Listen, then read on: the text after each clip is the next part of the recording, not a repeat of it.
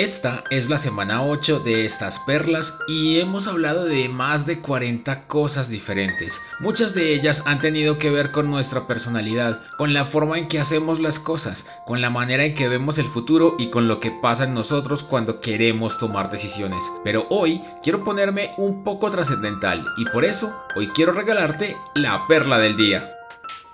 La vida pasa y nosotros pasamos por ella. Como dice la canción de Año Nuevo, la vida se nos pasa entre pitos, matracas, entre música y sonrisas. Pero pasamos la vida en muchas oportunidades sin saber siquiera quiénes somos. Hoy quiero invitarte a que tomes un par de minutos para que comiences a evaluar cuál es tu respuesta. Hoy no se vale decir que eres el que cocina, el que imprime, el de los mandados, el de la tienda, el que infla costales o sopla botellas porque se trata de saber quién eres y no qué es lo que haces durante el día. Tampoco se vale que me digas que eres consentida, que eres trabajador, estudioso, deportista, buen padre, consejero, buen amigo, muy formal, sonriente, porque se trata de saber quién eres y no cómo eres. Como puedes ver, es una pregunta un poco existencial y la idea es que podamos responder la pregunta que quizás es la más compleja de la existencia, ya que parece fácil de responder pero porque no nos damos cuenta de la magnitud de lo que eso significa. Nosotros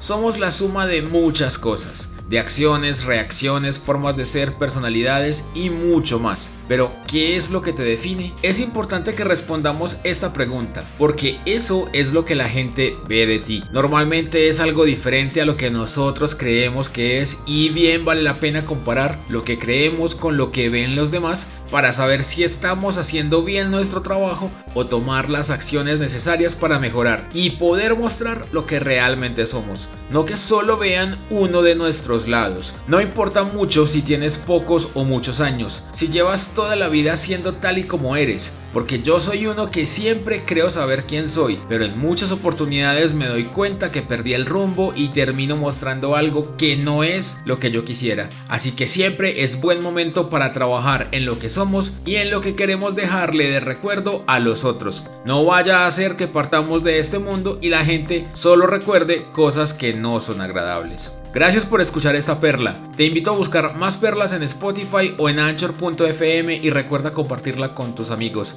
Mañana nos escuchamos con la perla del fin de semana. Sígueme en Twitter e Instagram donde me encuentras como arroba el Conversemos. Chao.